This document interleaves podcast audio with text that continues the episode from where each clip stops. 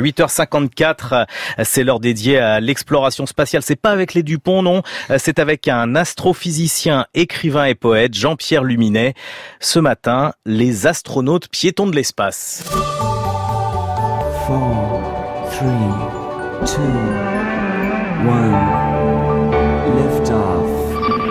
Nous sommes le 18 mars 1965. L'URSS lance le vaisseau spatial Voskhod 2 en orbite terrestre avec deux cosmonautes à bord, dont l'ingénieur nommé Alexei Leonov. Son nom va entrer dans la grande histoire de l'exploration spatiale.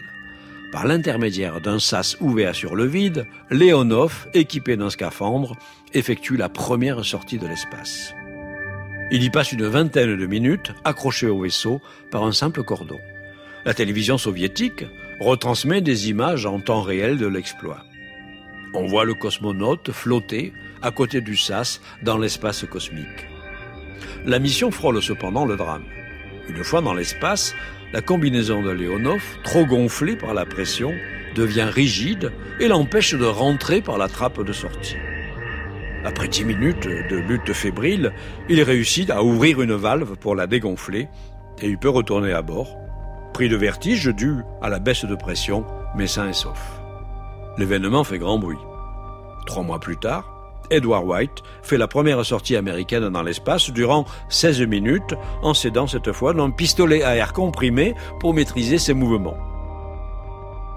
Ces deux exploits marquent les débuts des sorties extravéhiculaires, c'est-à-dire les activités réalisées euh, à l'extérieur d'un véhicule spatial par un astronaute revêtu d'une combinaison.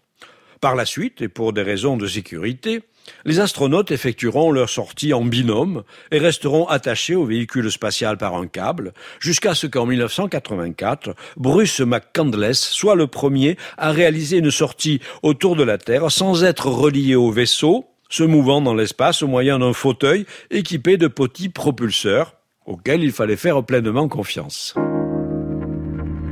L'homme n'étant pas du tout fait pour vivre dans le vide hostile de l'espace sans équipements spéciaux, l'importance de la combinaison est cruciale. L'équipement doit fournir à l'astronaute l'oxygène, évacuer le dioxyde de carbone et la vapeur d'eau expirée, et assurer une protection thermique tout en autorisant une mobilité maximale. S'ajoute généralement à ces fonctions un système de communication, une protection partielle contre les rayons cosmiques et les micrométéorites, et la possibilité pour son occupant de boire. Le piéton de l'espace dispose alors d'une autonomie de 8 heures au maximum pour mener à bien des activités extravéhiculaires nécessitant un outillage adapté au port de la combinaison. Les activités extravéhiculaires les plus spectaculaires ont évidemment été celles réalisées à six reprises sur le sol lunaire et en duo par des astronautes du programme Apollo. Jusqu'alors, toutes les sorties extravéhiculaires avaient été expérimentales. Avec les missions lunaires, elles revêtent un caractère scientifique. Collecte de roches, dépose d'appareils d'observation, prise de clichés photographiques.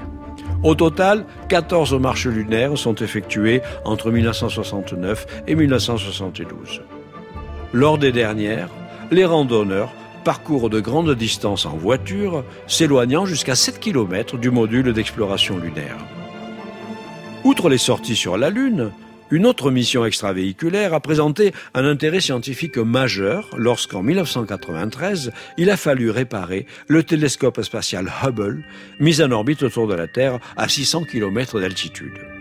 Alors, durant cinq jours consécutifs, deux astronautes ont enchaîné des sorties d'une durée de 6 à 8 heures. L'opération a été un éclatant succès.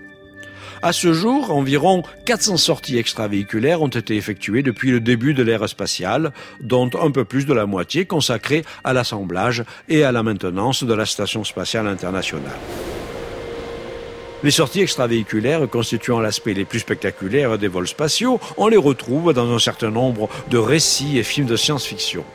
Au cinéma, 2001, l'Odyssée de l'espace de Stanley Kubrick, tourné en 1968, en pleine période de conquête de la Lune, a marqué les esprits, autant par les images que par le silence de la bande de son exprimant celui qui est ressenti dans l'espace.